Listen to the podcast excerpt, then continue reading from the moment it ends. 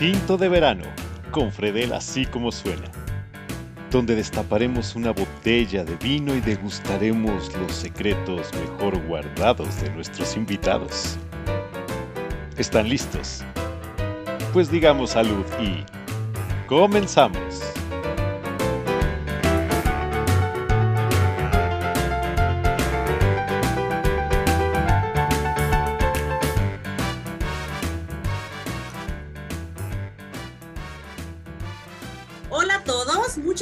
Por escucharnos el día de hoy. Estoy muy emocionada porque en, este capítulo, en este episodio, voy a platicar con, con una persona que, que quiero mucho, que tiene poco que nos encontramos. Estoy segura que ya nos conocíamos de hace mucho tiempo atrás en alguna fiesta, seguramente, porque tenemos un montón de gente en común.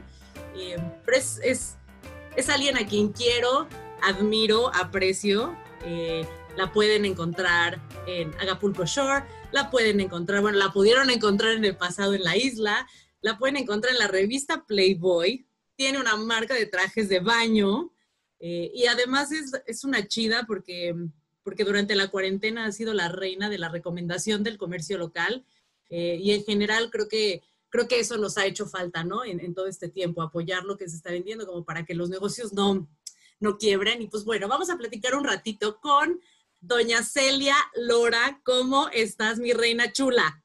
Pues muy bien, mi amor, muy contenta de que hayas tenido esta idea, está muy padre y pues lista para lo que quieras hablar. Eso, eso, eso tiene que ser. Pues un poquito aquí la idea es eh, que el público pueda también conectar con, con, fuera del personaje Celia Lora, ¿no? Porque al final, pues, construyes un personaje a lo largo de tu carrera y, y quizá es lo que la gente conoce, pero yo sé y estoy segura que hay un montón de cosas detrás que te llevaron a ser quien eres hoy. Eh, y pues primero que nada, yo quiero saber con qué soñaba Celia, ¿no? ¿Con qué soñabas tú cuando tenías 10 años? ¿Qué, qué, qué querías ser cuando fueras grande? Como que depende mucho la edad, ¿no? O sea, como que a diferentes edades fuiste decidiendo. No sé por qué creo que era, yo cuando estaba muy chiquita, kinder, tipo así, me, y creo que era como una profesión muy común entre los niños, o no sé qué quería ser tú. Yo no sé por qué quería ser veterinaria. A lo mejor, ¿tú no? Querías ser astronauta, o sea. Güey, pero estas cosa. son cosas que no mames. O sea, que, que a lo mejor a mí se me hacía padre en, que yo iba a estar con gatitos, y es lo que yo pensaba tal vez, no que me iban a llegar a lo mejor de, oye, duerme a este, ¿no? Y iba a estar horrible. Yo lo veía bonito que iba a estar con animales y así, entonces yo decía que, que veterinaria, y luego, te digo, eso es cuestión de, de, de cómo fui creciendo, a los 10 no sé realmente. O sea, pero, de chiquita, de, de, ¿qué, ¿qué, quería hacer Celia, además de veterinaria? Eso, veterinaria. ¿Tienes eso. mascotas? Estar con mis papás, pero sí. Pero sí, no te haces no, cargo tú. Yo sí no, yo tengo suficiente con los el infierno de vecinos que tengo que cada uno tiene cinco perros y no duermo y todo el día están jodiendo y tuve que cambiar la ventana y todo. ¿Sabes qué alegría? Este, sí, no, así estoy bien. Pero sí los tengo, los veo cuando voy con mis papás y los quiero mucho. Oye, sí, pues sí, hablas justamente, ¿no? De, de tus papás y, y me gustaría preguntarte, porque al final, pues tú de chiquita creces siendo la hija de Alex Lora, ¿no? Y, y de inicio, pues, o sea, ha sido hasta que lograste construirte como Celia Lora, ¿no? Porque dices, yo quería ser veterinario y me sorprende que no me dijiste, yo quería ser cantante, ¿no? Teniendo como el ejemplo de tus padres. ¿Qué fue para ti crecer de esa manera y de qué manera es que logras posicionarte como Celia Lora? Es que sabes que es difícil a lo mejor que la gente entienda que yo no conozco otra vida. O sea, yo siempre, si a mi papá y a mi mamá los admiro es como personas, ya más allá de a lo que se dediquen. Mi papá, aunque fuera lo que fuera, es un, es un chingón en todos los sentidos, como hombre, como pareja, como papá. Igual ella. Entonces, realmente yo lo vi normal, yo siempre lo vi normal porque yo desde antes de que naciera yo, él ya era quien es. Entonces, nunca fue como que lo descubrí o como que, o sea, así era.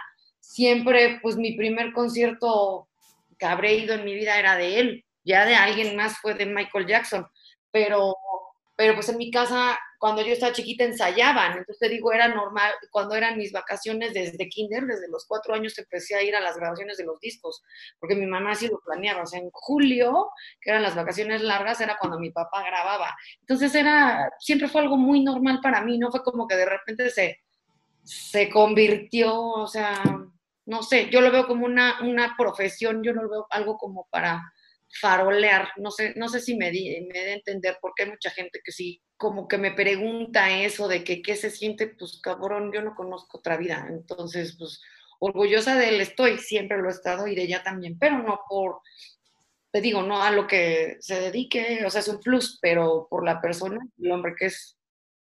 Claro, y entonces, claro, que, que al final, pues justamente lo que te preguntan, ¿no? ¿Qué se siente? Mi pregunta no va como, ¿por qué se siente? En realidad es qué es y de qué manera también logras construirte y posicionarte para dejar de ser, porque al final te etiquetan, ¿no? ¿Cómo es que logras, qué, cuál es el momento en el que logras posicionarte como, no, no, yo soy Celia Lora, independientemente de a qué se dedique mi padre, mi madre? ¿Cómo le haces? ¿En qué momento?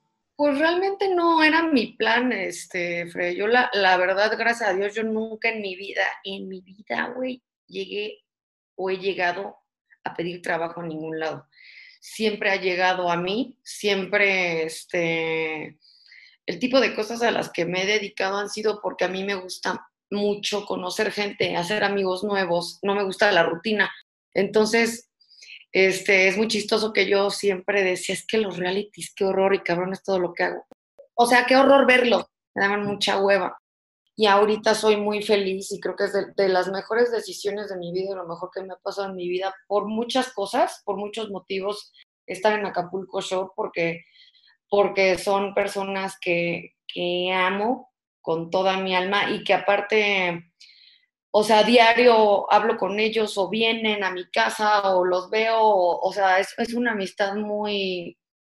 Siento que hay uno que se llama Jay que, que de hecho una frase a mí me mucho que es muy real, así de que como que empedas y conoces gente y así, pero, pero no te pueden como, no sé, como que estar al parejo que tú, tú siempre eres más asqueroso, pues a esa camada mía perdida y soy muy feliz de, de que estén en, en mi vida. La verdad me siento muy afortunada de eso y no sé en qué momento pasó eso. Yo creo que creo que pasó cuando salí en Playboy, porque o sea, lo que me decías hace rato, pues a mí me conocen, en, en Tel Aviv a mí me conocen muchísimo, pero es que Playboy es mundial. En Bosnia me saqué mucho de onda porque los meseros me conocían. ¿En, en dónde fue? creo que fue en Bulgaria, que uno me quiso abrazar y yo así que... ¿Sabes qué pasa? Que es este... Es que no me has dicho ni siquiera si puedo decir groserías. Puedes, puedes. Tú ah, estamos, estamos chupando tranquilas. No, pues para saber que, que, que cómo, cómo, este, reemplazar las palabras y los verbos de la putería. ¿Cómo, ¿Cómo, No, no, pues está bien. Yo haz de cuenta, pues yo no, este, hay lugares que sí me sacan de onda como esos, pero, pero significa, o sea, me sacan de onda el, el como que creen, es que es, difícil de explicar, güey. Como yo soy muy buena en ese pedo, o sea, me la crees. Tanto que cuando me ven real creen que tenemos una relación. Entonces, cuando, cuando me ven es de, ay, ay, o sea, no sé quién, qué pedo pero pues, se agradece. Pero creo que, fue, en el momento que yo, que yo salí en Playboy que, que fue el, pues, la primera cosa que yo hice y, y, soy la más vendida de México. Y por eso mismo me jalaron para, para el canal. Y ya el canal se ve en 59 países.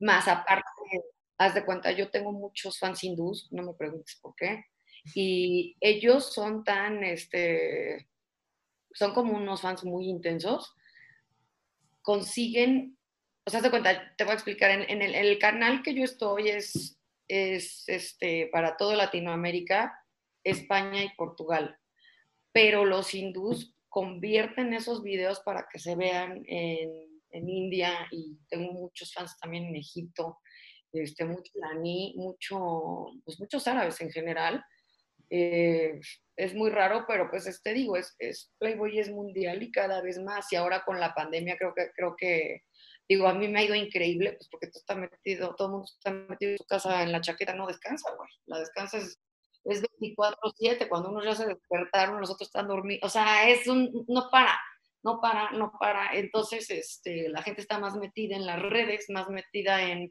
en consumir en línea, en, en, este, en descargar cosas y pues ahí estoy yo.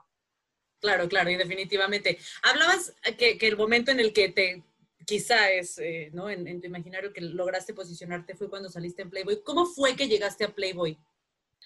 Eso sí está chistoso porque esto sí era algo que yo decía, puta, yo quisiera salir en Playboy cuando yo, cuando yo tenía a lo mejor unos 16 que, no, más chica, más chica.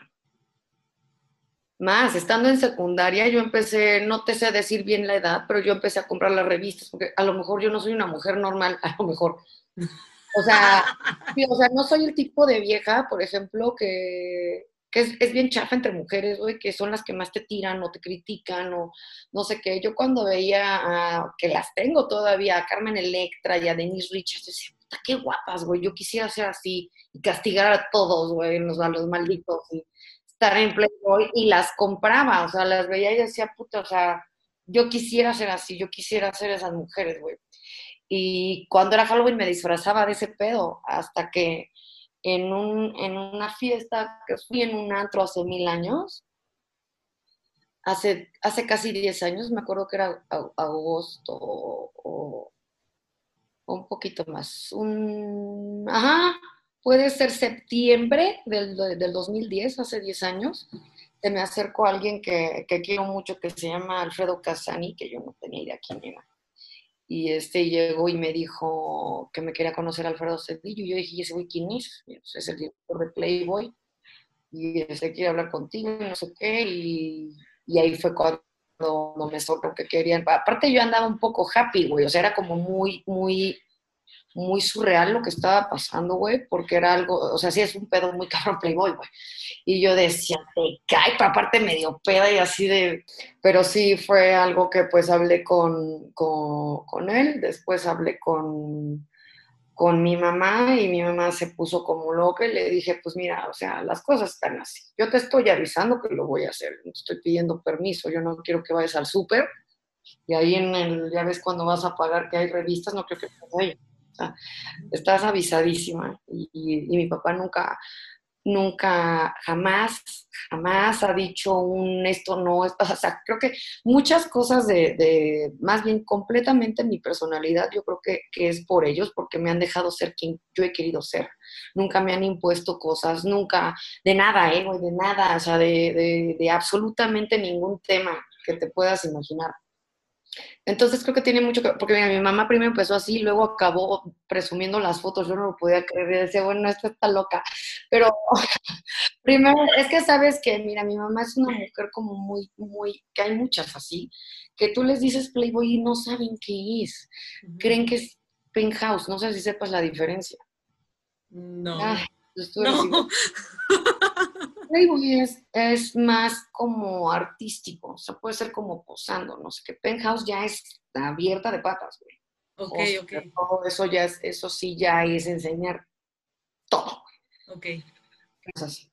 Entonces ya cuando se entendió que como que mal viajó y todo esto, entonces ya, de hecho, este, cuando iba a salir la revista, que ya fue en 2011, yo me fui, con, yo me fui de viaje a Europa como dos meses y este, cuando, cuando hacías las fotos te las mandaban para que tú, bueno, para que tú las escogieras, tenía que haber sido en persona, pero yo, yo estaba, yo estaba en Tel Aviv, entonces estuvo incomodísimo, güey, porque la que escogió las fotos junto con Alfredo fue mi mamá. Este, pero al final, la verdad, este, la revista se acabó en 11 días, güey, yo no lo podía creer, porque, o sea, de repente así, me acuerdo que estaba abriendo el refri y me llegó un mensaje de Alfredo de felicidad, la revista se acabó, dije, no mames, o sea, y la volvieron a reimprimir porque, pues, porque me fue muy caro. Entonces, este, en enero volvió a salir otra, o sea, esa salió en el aniversario del 2011. El otro año son 10 años, esa es la primera vez que hice Playboy. Este, y en enero volvieron a sacar otra reimpresión con más fotos adentro y, ya, pero sabes que yo creo que tiene, no, sin el creo, tiene mucho que ver la, la promoción que, que, que, yo hago y que, hasta cuenta, tienes que ir a los boceadores, que no sé si sabes qué es eso. Los boceadores es un lugar que está en el centro, que es gente divina, que sin esos, esos cabrones no soy nadie porque ellos son los que compran tu revista, son los de los puestos de revistas, son los que tienen sus lugares que andan las revistas en la calle, que si, que si en el semáforo, que si no sé qué. Entonces, cuando yo, cuando yo voy, se toman fotos conmigo, no sé qué, hay muchas que no van, entonces ellos no compran la revista. Y ellos son los que te venden, ellos son los que te enseñan, y de esa, esa portada había dos, dos fotos diferentes, porque una tenía que ser más decente para estar en, en tiendas, ya sabes, como que si el Superama, el... Ah, si vamos a echarle anuncio a alguien, va a ser a un amigo y va a ser Sanborns. Ahí, ahí es donde... Sí, se va a hacer al jefe. Ahí sí, es eso. Hay una que traigo como un corset y era una, una portada blanca y este... Y bueno, y ya después de eso, este, empecé a hacer realities poquito tiempo después, fue cuando no, primero hice uno de bailar, güey, en Los Ángeles, que también me gustó porque conocí a mucha gente que, quiero mucho hasta la fecha, como allá conocí mucha gente y luego regresé aquí, que fue, es, es esto, marzo del 2012, y luego en, en julio del 2012 igual me voy a la isla, que eso es un mes, julio, esto no, junio un mes y ahí también hice muy buenos amigos, menos un estúpido, pero de ahí, de ahí en fuera todos súper bien. Y déjame ver, pues ahí ya, o sea, empecé a hacer muchísimas cosas, regresé y estuve también en otro programa en TV Azteca, Playboy, así fue como empecé. Bueno, justamente hablabas, ¿no? De, de que, pues, claro, tú vienes de una familia en donde siempre ha sido abierta a cualquier cosa, ¿no? Y justo dices que te han permitido ser quien eres y, creo que eso es eh, de mucho valor y obviamente ha, impactado eh, ser, estar en Playboy, eh, ser una playmate, ha impactado en tu vida personal de distintas maneras, ¿no? digo, obviamente también el tema de los reality shows, que ahorita vamos a pasar a eso, pero para cerrar como el tema de, Playboy, ¿de qué manera ha impactado en tu vida personal, ¿no? al final es una industria, es una una marca que tiene como sus tabús y que pues ahí está que yo no sabía que era penthouse, o sea, como yo conozco absolutamente cero, ¿no? Eh, eh, eh, y te ríes. Pero ¿por qué, güey? ¿Por qué tan mal está la gente, güey? No, no, a lo mejor porque ni siquiera es una industria que, o, un mundo que, que, yo tuviera cerca. Creo que yo empiezo a tenerlo cerca a partir de que te conozco, ¿sabes? Como... Eso no tiene nada que ver con que sepas. ¿Cuántos años tienes, güey? Vamos a quemarte. 30. yo cuando estaba muy chiquita me acuerdo que vi alguna vez y te la recomiendo mucho. Mira, esta es la que te quiero recomendar. Yo la vi muy chiquita. Se llama The World versus Larry Flint. Sale Woody Harrelson y Courtney Love que no la soporto, pero esta película es buenísima, güey, buenísima. Es la vida de Larry Flint. Larry Flint, estoy viendo que no sabes quién es. Él es el que inventó este Hostler, güey, que es esa, esa otra, otra revista. Y él, o sea, no te la voy a contar, pero lo, por lo mismo que dices de tabús y todas esas cosas, lo quisieron matar varias veces. Y, es, a todo lo que se tuvo que enfrentar porque ya sabes que, que la bola de cristianos que son súper, ya sabes, este, en Estados Unidos sobre todo lo, pues lo querían desaparecer, porque cómo estabas vendiendo revistas así de, de mujeres y estamos hablando de los 70, ¿no? O sea, o, antes, un poquito antes. Entonces todo eso yo siempre lo supe, no sé por qué, a lo mejor yo lo veo muy normal o no sé. Siempre fui muy fan de, de Hugh Hefner desde antes. O sea, yo me yo le tomé una foto padrísima en unos Grammys por estúpida, no, no fue selfie, pero es que me, me, emocioné mucho, así lo vi, porque llegaron como, siempre cargaba como con 12 viejas, y fue así como que las viejas me llamaron la atención y ahí vi que venía en la entrevista y dije, no mames, entonces me fui ahí, ¡ah! con una coda desechable horrible, güey, este, pero ahí como, así como que wow, y luego ya fui, ya hace, en octubre de este cinco años, ah, hace cinco años fui a la mansión con él. Eso ya es, pero eso ya fue otro, otros niveles. Otro nivel. O sea, al final estás en, otro nivel. Yo sí me acuerdo haber visto el, programa en, en E! Entertainment Television. Eh, no sé si sigue existiendo el programa, no lo creo, no lo sé, el de justamente el de la mansión y a mí me gustaba mucho, pero tampoco era como un, o sea, como X, no existía en mi imaginario, como, ah, padrísimo que existe, como que jamás lo juzgué, pero sí pienso que es una, eh, un, un tema que a muchas personas les da mucho pánico, ¿no? Incluso dices, ¿no? Que tu mamá al principio fue así de, no. Porque no saben lo que es. Generalmente cuando no sabes lo que son las cosas críticas, esa es la peor estupidez que puedes hacer, o sea, o que no, no o no conoces el tema, o no conoces una religión, o no conoces muchas cosas, lo criticas y sacas tus conclusiones y así no es la vida, no puedes hablar de algo si no sabes lo que es, o, juzgar algo que no, no sé, o sea, a mí no me gusta la gente que opina lo pendejo. Estoy de acuerdo, estoy de acuerdo. Al final, eh, obviamente, eh, la carrera que tú seleccionaste, que tú escogiste y que al final cumpliste un sueño, creo que eso está padre, te ha construido de distintas maneras y creo que ha construido la, la vamos, la personalidad que tienes, creo que la ha reforzado y también, porque yo he visto mucho, yo leo mucho, a mí me encanta leer los comentarios de la gente en, los posts de Instagram, de Facebook, me fascina, me, como que digo, bueno, está, no es interesante como ver cuál es el pensamiento. Y yo de pronto sí leo que justamente hay morras que, te agreden un montón y al final es como hay un montón de, como de violencia, ¿no? Como de, pues sí, te agreden, te insultan y, y, cuántas capas de piel tienes que tener para decir, ah, ah, hueva, ¿no? Me vales madres, no te voy a escuchar. Es que sabes que, mira, te repito lo que te dije hace rato, yo no conozco otra vida. Entonces a mí me dan hasta ternurita creer que van a lograr algo.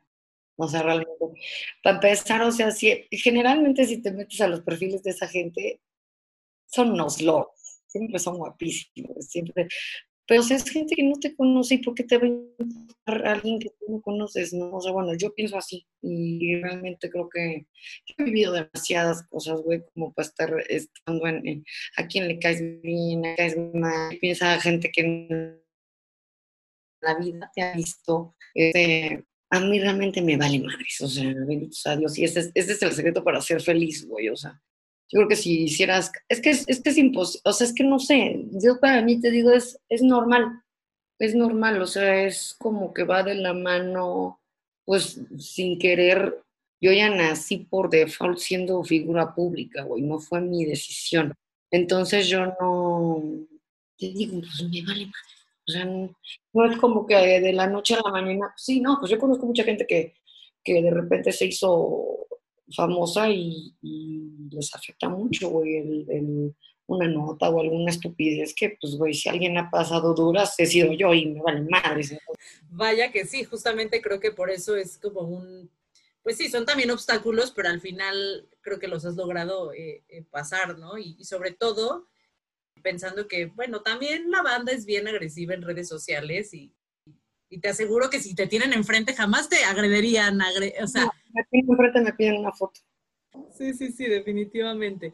Y vamos a, cambiar un poquito el tema porque, bueno, platicábamos hace algunas semanas, y te acuerdas, ¿no? Que hablábamos justamente de, y decías al inicio de la entrevista, ¿no? Lo que, lo que está sucediendo ahora en la cuarentena, que pues justamente, ¿no? La chaqueta no descansa la industria del porno, que también es una industria que está muy satanizada. Eh, yo siempre digo que quien diga que no ha visto porno, miente, miente completamente. Ahora, es una industria que está satanizada y tú has, has sido parte o eres parte de la industria porno, ¿correcto?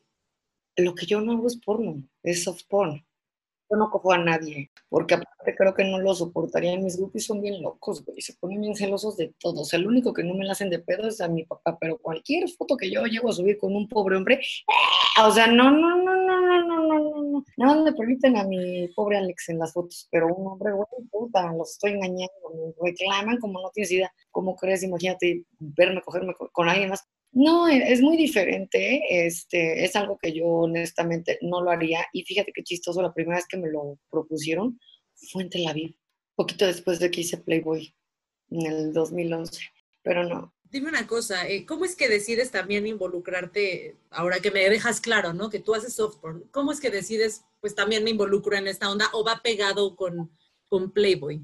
Pues es que es, básicamente lo mismo, pero en video. Cuando me dijeron la primera vez, a mí me preocupaba que me ganara la risa, porque pues es estarte mamaseando tú sola, güey. Ya vi que no has visto mis videos o eso quieres hacer creer, pero soy yo sola. Y, o sea, de una manera que, que, estés viendo en la cámara y que el fulano que te está viendo cree que es para él, por eso te digo, me una abrazo en la calle. Pero y ya, pues es mamasearte y listo. Nada de ni mano amiga, nada. Es como si fuera el shooting, pero en video. Entonces es lo que yo decía, puta, y a ver si no me río, güey, porque, o sea, estar haciendo caras de, ah", o sea, y de repente, voy a huevo, te da risa, o siempre en, en mis siempre todos mis amigos, que si el que me maquilla, que si el que hace las fotos, todos son gays. Entonces están un desmadre y me andan imitando, y yo entonces tratando de como que no los veo y me da risa. Entonces esta vez lo logré, no me dio risa ninguna vez, porque hice unos el año puede ser que sea tan rápido ya. Desde el año antepasado fue la primera vez que hice videos para Playboy, el año pasado otra vez. invité a, ahí sí a una estrella porno de, de, Madrid que se llama Polonia La Piedra, muy linda. Y ahí éramos las dos juntas, pero era lo mismo. O sea, como mamasearnos, como, como ya sabes, la típica. A los hombres les encanta ese pedo. Entonces, como estar es ese pedo de, de invitando con la mirada a alguien y, y tan tan. Y este año iba a ser otro de abril, pero pues nos cayó a todos. A todos, y nadie salió. Digo, y ahora dices que te está yendo tremendo, ¿no? Eh, tienes también una página, eh, celilora.com, que al final también es, es, como una especie de Patreon, me, me, me, supongo, en donde tú te suscribes. Patreon es una mierda con mayúsculas todas, de principio a final. Este, te voy a decir por qué, porque lo hice y, es que te cuento porque yo hice uno. Y a los dos días me lo cerraron porque creían que yo era un bot que estábamos lavando dinero porque se había suscrito tanta gente, que no sé qué, este, pero aparte, pues yo me enojé mucho porque, porque pues la que está dando la cara soy yo, haciendo historias y suscríbanse y no sé qué, y van a decir que yo los estoy robando. Entonces imagínate a los que ya habían pagado y de repente esta madre desaparece, vuelve a aparecer en una semana. Entonces, cada que rompía un récord de suscriptores, lo cerraban, lo cerraban, güey, o sea, me duró un mes. Un, o sea, un mes existió, pero así dos semanas, porque lo cerraban, lo cerraban, me hicieron mi pasaporte, mi IFE, todo, lo cerraban. Entonces, ¿sabes qué? Pues yo decidí, pues ya, o sea, y la verdad en la, en la mía me va muy bien. Nunca he tenido una falla así, para nada, y lo que gano, o sea, no tiene nada que ver con, con la mugre Este, nada que ver. Nada que ver. Y, y en este es también para, porque me piden muchos saludos y videos que si son sus cumpleaños, que si no sé qué. Todo eso es lo que hago en la, en la página. Videos, fotos personalizados y de, eso se trata. Y de que porque todo, cualquier cosa en las redes se ofenden y te bajan las fotos, ya las pongo allá. Entonces, sí, eso me molesta mucho, las, las triples morales en las redes, güey.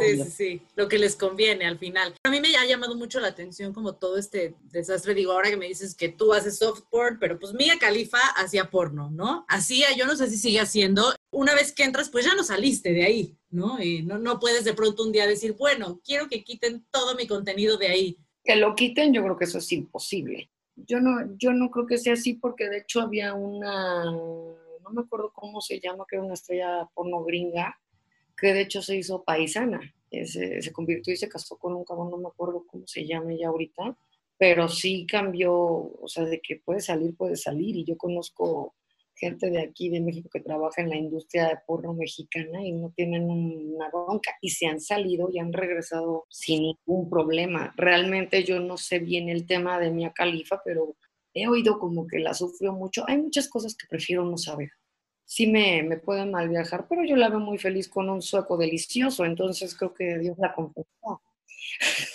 no sé. no sé. También si te metes en eso, creo que todas son consecuencias de tus propias decisiones. yo por nada me metería en el porno, pero no porque no me gusta. Sí, sí, no te, ni te interesa. No. Y vamos a cambiar completamente de tema porque yo a ti te conozco porque el mundo judío, ¿no? Al final creo que ahí es donde, donde nos, nos conocimos y a mí sí me, me, porque en internet lees un montón de cosas. ¿De dónde surge este amor por lo judío y esta conexión? Porque creo que incluso tú estás más conectada con lo judío que yo. Sí, yo creo que sí. Sí, eso me lo ha dicho mucha gente en toda mi vida, pero yo creo que tiene mucho que ver desde chiquita. Siempre los amigos de mi papá, este, tanto aquí como en Estados Unidos, como te dije hace cuando íbamos a grabar sus discos, todos eran paisanos, los dueños de los estudios, este, y eran, eran la gente con la que viví y crecí. Entonces eran como mis tíos. Era una, una relación muy padre. Los amigos de mi papá de, del Gacho ya fallecieron, por ejemplo, pero una adoración, güey, increíble. Y, y acá, este, pues ya sabes que cuando se casan se desaparecen. Este, pero, pero para mí son, son personas que y siempre creí que yo soy. Eso es, eso es otra cosa. Desde muy chiquita creían que yo era paisana. Y mientras fui creciendo, siempre he tenido un imán muy cabrón de, de los que me quieren ligar y de los que, pues, de la gente que se me acerca. O sea, siempre, hasta que a lo mejor yo traté de encontrarle una explicación cuando te digo, recién que hice las fotos de, no, mentira, cuando salí de la isla que me fui a dos meses de vacaciones, fui a ver a un amigo que vivía en Berlín y le dije, vamos a Tel Aviv, quiero ir a Tel Aviv y me dijo, pues me invitaron a una boda, vamos. O sea, justo a Tel Aviv, ah, bueno, pues vámonos. Y ya estando ahí, pues también me eché eh, Petra, Cairo y todo eso, pero no estaba en mi plan. Y, mm, y yo nunca he sentido lo que he sentido en ningún lugar, como cuando, cuando fui la primera vez y cuando voy al cóctel. No, no lo he sentido jamás, en, jamás en mi vida. Entonces sentí una, una, una cosa muy padre, aparte todos mis amigos siempre desde muy chiquita ha sido mi círculo, Entonces, y mis galanes y todo, y mis amigas y amigos.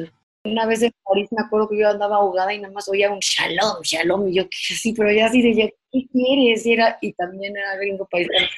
Eso tenía mucha suerte con nada más me hacía así, pero no, pero no sabía de otra cosa. Entonces yo no sabía Shalom y me molestaba. Pero así es como se me acercan o, se me acercan hablando en, hebreo. O ya en, en, Tel Aviv, si no les contesto, creen que soy ruski, entonces me creen que no les quiero contestar. Vas mucho a Israel, ¿no? Tú. Sí, pues ahorita debería estar ahí, era mi plan. Siempre julio, siempre julio voy y este, pues ya ves cómo nos va. A mí me gustaría en un momento de mi vida vivir, pero no, fíjate que no aguanto mucho. Que es un pueblito, ¿no? no es, mi ciudad favorita, ¿eh? Mi ciudad favorita de, Israel es Jerusalén. Jerusalén y Haifa. Bueno, dices también que ahí te va muy bien, ¿no? Debes de tener un, montón, digo, independientemente de las amistades que tienes allá, pues fans, un montón de fans en Israel, ¿no? no, muchos, muchos. Sí, la verdad es que me gusta mucho cuando, cuando voy allá, pero no, no sé en qué momento, no sé, o sea, como ya vivía allá, no sé, lo vería como muy lejano, pero sí, sí considero un lugar que desde que llego al aeropuerto siento que llegué a mi casa. No sé cómo explicarlo. Hay lugares así que dices, puta, ya llegué. Sí, ya sabes a dónde vas a comer, ya sabes a ver qué cuates vas a ver, ya te están esperando en el aeropuerto. Sí, es un, es una alegría diferente a ir a, otros lugares, por ejemplo, porque a mí no me gusta repetir lugares que ya conozco, pero Tel Aviv siempre es un must en mis viajes, sí. Una última cosita. Eh, si tú tuvieras a Celia de 10 años enfrente de ti, ¿qué, ¿qué consejo le darías? Yo creo que le diría no tengas novio nunca. ¿Por qué esa, esa, ese statement? Porque quitan el tiempo, porque no, no vale la pena la verdad, yo los mejores momentos de mi vida y ahorita es uno muy, mucha felicidad es estando soltera. A mí no me gusta andar con nadie y creo que dejas de hacer tus cosas, dejas de, sí, o sea, no, la neta no valió la pena, cero. Son años de mi vida que quién me va a regresar. No, ni ahorita ni me va a volver a no. A menos que llegue, hay, hay pocas opciones. Puede llegar Michael Jordan y con él me voy a casar o Adam Driver y ya, si no, no hay manera, no quiero ningún estúpido. Está bien, está bien. Entonces sería el consejo, no tengas novio nunca. Nunca jamás, solo Michael Jordan. Y ya eso ya lo sabía casi desde los 12, supe eso, Michael. Celia, muchísimas gracias. Algo que le quieras decir a la gente que nos escuche. Que platicábamos hace, hace ratito tú y yo antes de empezar de, de si tienen algún negocio, algún restaurante, algún local de lo que sea, este, me lo manden. Si, si pueden hacer un flyer, etiquetar en Twitter para que yo retweet y así ayudarles a, a llegar a, más gente, porque es lo que prácticamente, o sea, gracias a Dios me ha salido muchísimo trabajo en la cuarentena, pero yo creo mucho en, creo que sí es el universo, güey, sí es el, porque diario no sabes las cosas que me escriben, me hacen hasta llorar de, de que me dan las gracias de, de anunciarles, güey, a mí no me cuesta nada, ¿sabes? Y me hace sentir muy bien que me digan que, que pues, esos lugares yo hubiera entronado si no fuera por mí, o sea, eso también me da, cabrón. Entonces, este, si, si les puedo ayudar, que, que, que, me lo manden y yo lo hago feliz de la vida. Y yo creo que también por eso me está saliendo tanto trabajo. O sea, entre todas las cosas que estoy muy ocupada, tengo, estoy, ayer empecé a grabar un programa nuevo para MTV, este, mañana grabo para Comedy Central. Voy a grabar todo un, mes para el programa este nuevo que te es una bola de mamadas para, para MTV, pero hay otro nuevo que, que, me voy a ir a Toluca. O sea, he estado ocupadísima creo que sí, sí tiene mucho que ver el universo de, de lo que das y, y, no, no me cuesta nada, güey. O sea, ojalá este, o me escriban en Instagram, todos los mensajes los leo, aunque no lo crean.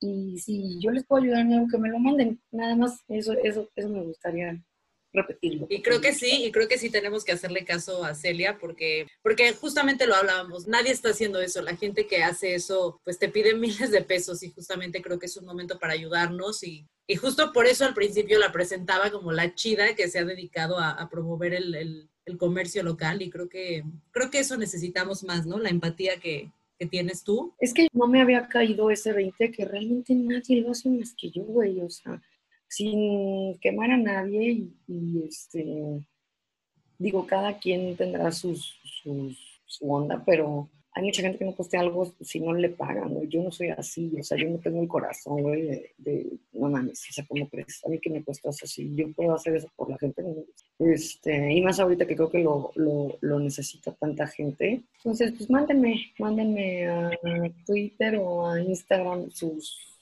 escríbanme, o, simplemente el flyer para que le ponga retweet es más fácil porque tengo seguidores en todos lados, no se preocupen de qué país sean, ahí, ahí va a haber, va a. Mi Celi preciosa, te quiero, gracias. Vamos, a ti y espero verte pronto. Amigos, nos vamos. Muchísimas gracias por escucharnos. Yo soy Fredela, así como suena. No olviden darnos follow en Instagram en tinto de verano-podcast. Adiós. Gracias por tomarse este tinto de verano con nosotros. Hasta la próxima.